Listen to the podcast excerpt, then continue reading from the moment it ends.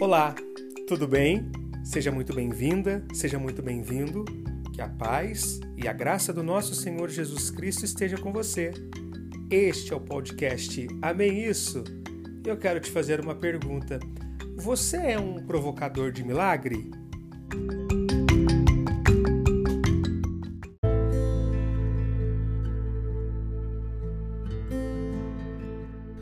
Vamos ler uma passagem que se encontra no livro de Lucas, no capítulo 8, versículo 42, que diz assim: Enquanto Jesus ia caminhando, a multidão o apertava de todos os lados.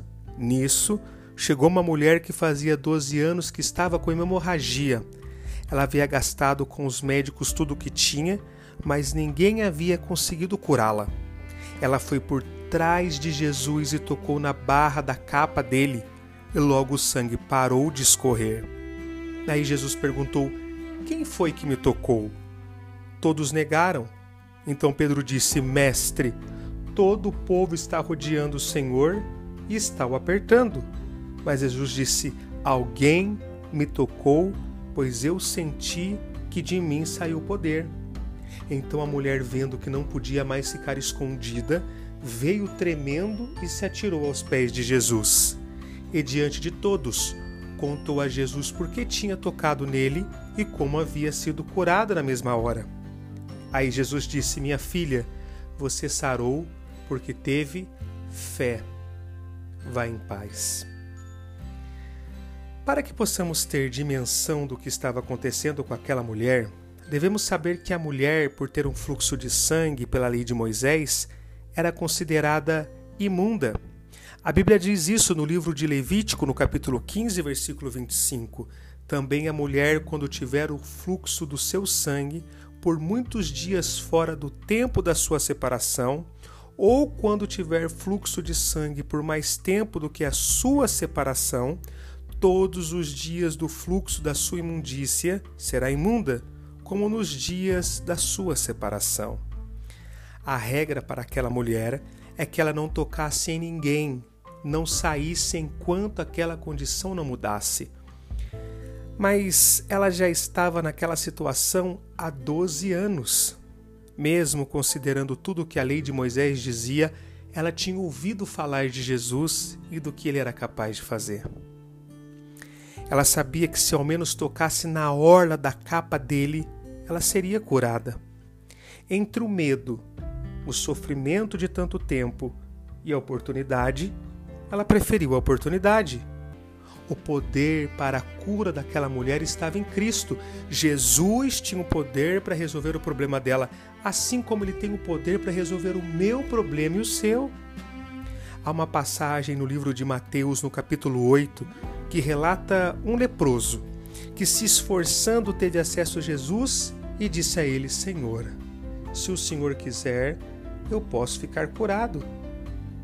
E Jesus disse: Eu quero, fique curado. Mas se ele não tivesse rompido toda aquela multidão, se aquela mulher não tivesse rompido a barreira que a afastava de Cristo, não teria alcançado milagre. Sabe o que eu estou querendo dizer com isso? O poder para nos dar o que queremos e precisamos está em Cristo. Mas se nós não fizermos a nossa parte, não haverá milagre.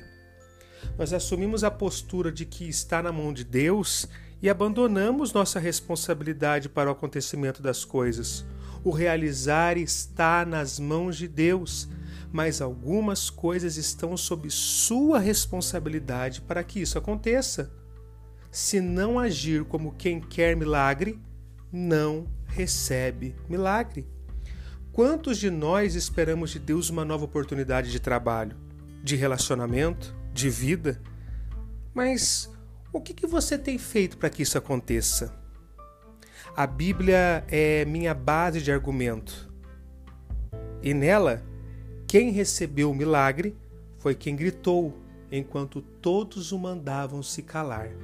Foi a que saiu e rompeu o medo, enquanto deveria se esconder.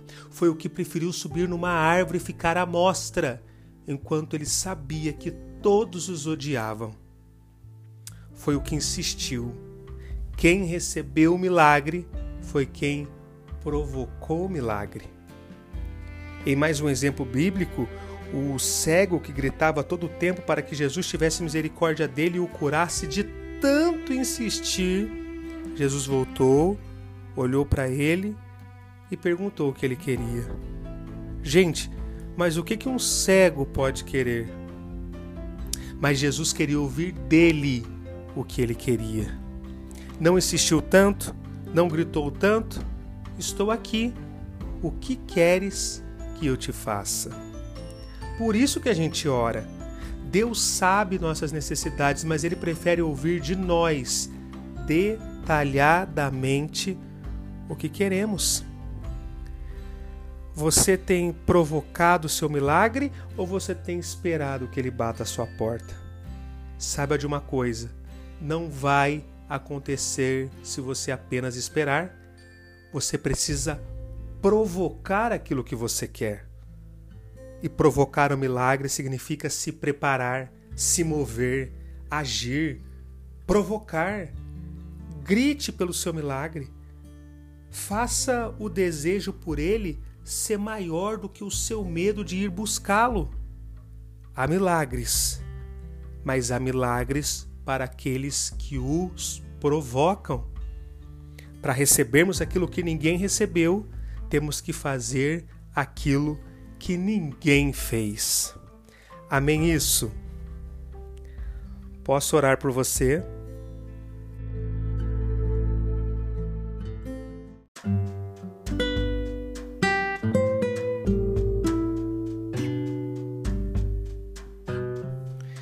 Senhor, eu te agradeço por mais uma oportunidade de falar do seu amor.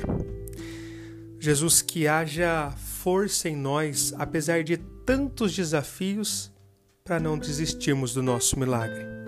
Pedimos que hoje o Senhor nos fortaleça para que possamos provocar o nosso milagre. Senhor, o Senhor sabe do que a gente precisa.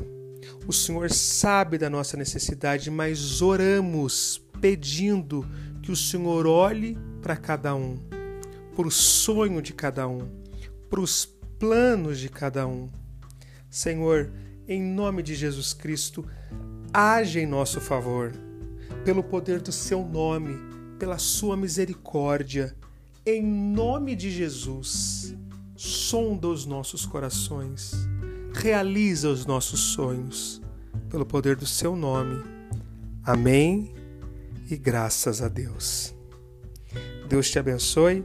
Tenha um excelente dia em nome de Jesus.